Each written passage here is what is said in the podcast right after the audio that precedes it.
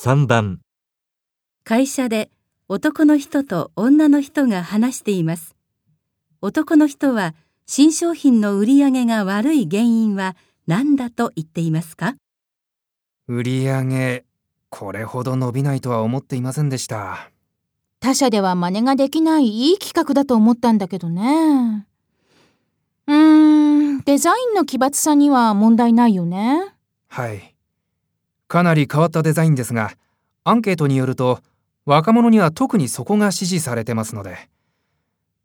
あの、宣伝方法をもう少し考えた方が良かったように思います。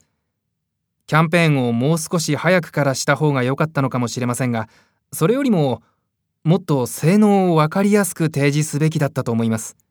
そう。じゃあ広告を見直さないと。男の人は新商品の売り上げが悪い原因は何だと言っていますか？